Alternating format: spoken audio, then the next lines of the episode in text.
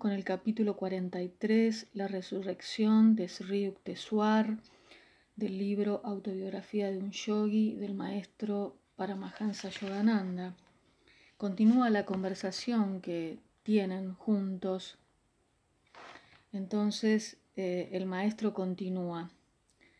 Hay allí muchos planetas rebosantes de seres astrales, dice Sri Yukteswar sus habitantes se valen de vehículos astrales o masas de luz para transportarse de un planeta a otro, más veloces que la electricidad y que las energías radiactivas.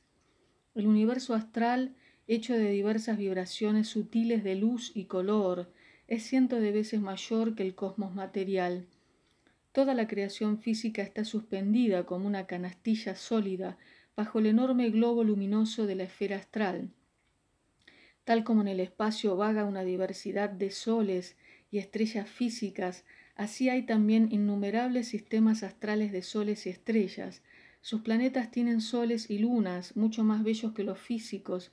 Las luminarias astrales se asemejan a auroras boreales. La aurora astral solar es más deslumbrante que la aurora lunar de rayos tenues.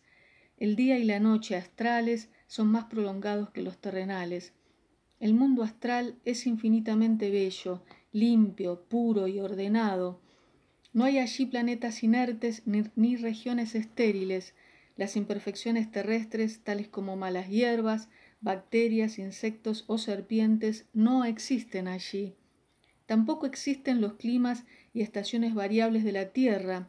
Los planetas astrales conservan una temperatura uniforme, de primavera eterna, con ocasionales nevadas luminosas y lluvias de luces, de colores.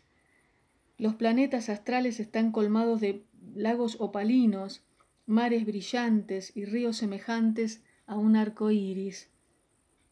El universo astral ordinario, no el sutil cielo de Iranyaloka, se encuentra, se encuentra poblado de millones de seres astrales, quienes llegaron más o menos recientemente procedentes de la Tierra, también de miríadas de sirenas, ninfas, peces, animales, duendes, gnomos, semidioses y espíritus, todos los cuales residen en diferentes planetas astrales de acuerdo con sus condiciones kármicas.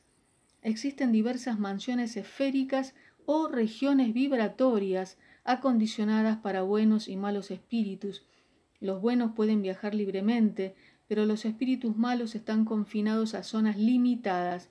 De la misma manera, que los seres humanos viven sobre la superficie de la tierra, los gusanos dentro de ella, los peces en el agua y los pájaros en el aire, así los seres astrales de diferentes grados evolutivos son asignados a las regiones vibratorias que les corresponden.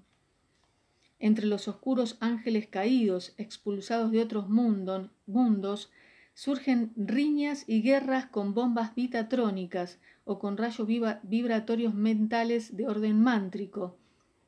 Estos seres habitan en regiones tenebrosas del cosmos astral inferior, inferior saldando su mal karma. Sobre la oscura prisión astral resplandece la belleza de vastos reinos. Comparado con la Tierra, el cosmos astral posee mucho mayor armonía natural con la voluntad divina y con su plan de perfección. Cada objeto astral se manifiesta primordialmente por la voluntad de Dios y de manera parcial por el llamado de la voluntad de los seres astrales. Ellos poseen el poder de modificar o realzar la gracia y la forma de cualquier cosa creada por el Señor. Él ha dado a sus hijos astrales el privilegio y la libertad de cambiar o mejorar a voluntad el cosmos astral. En la Tierra, un sólido debe transformarse en líquido u otra forma solo a través de procesos naturales o químicos. En cambio, los sólidos astrales se convierten al instante en líquidos, gases o energías astrales simplemente por la voluntad de sus habitantes. Continuará.